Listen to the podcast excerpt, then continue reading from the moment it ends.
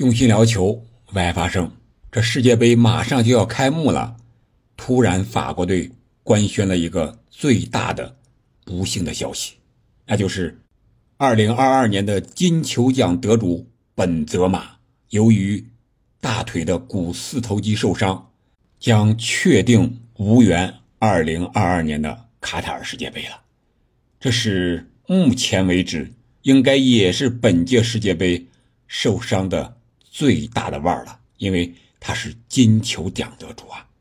这在金球奖的历史上，有人说是四十四年来首次，但是我觉得这首次啊，有唯一的一个原因，那就是评选规则的不同。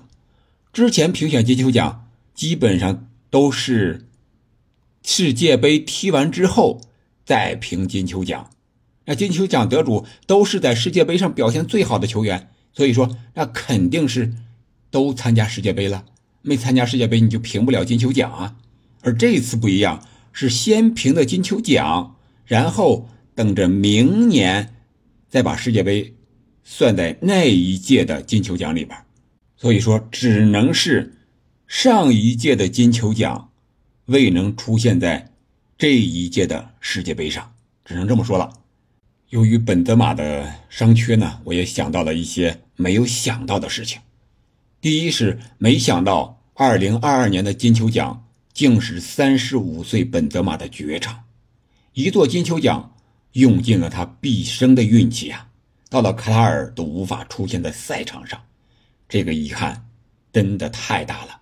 毕竟本泽马上次世界杯也未能参加呀，真是。没有世界杯的命呀！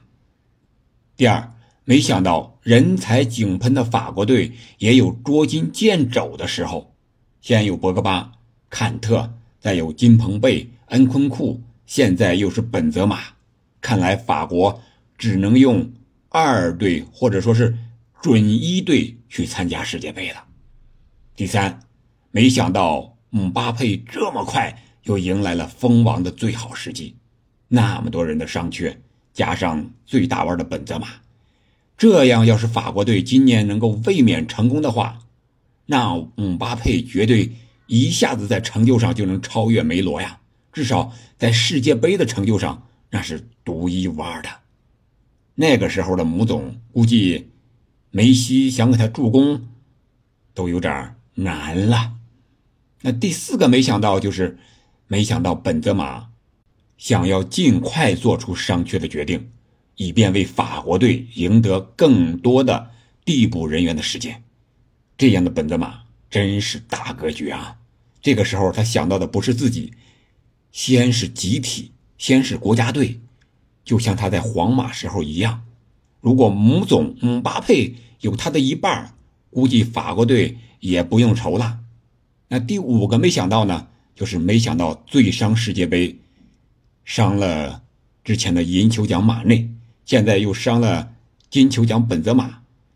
这金球奖评选前五名的，除了德布劳内和莱万，都未能参加。第五的萨拉赫在埃及队就未能入围呀。你想一想，看来卡塔尔这冬天里的一把火，确实是来势汹汹呀。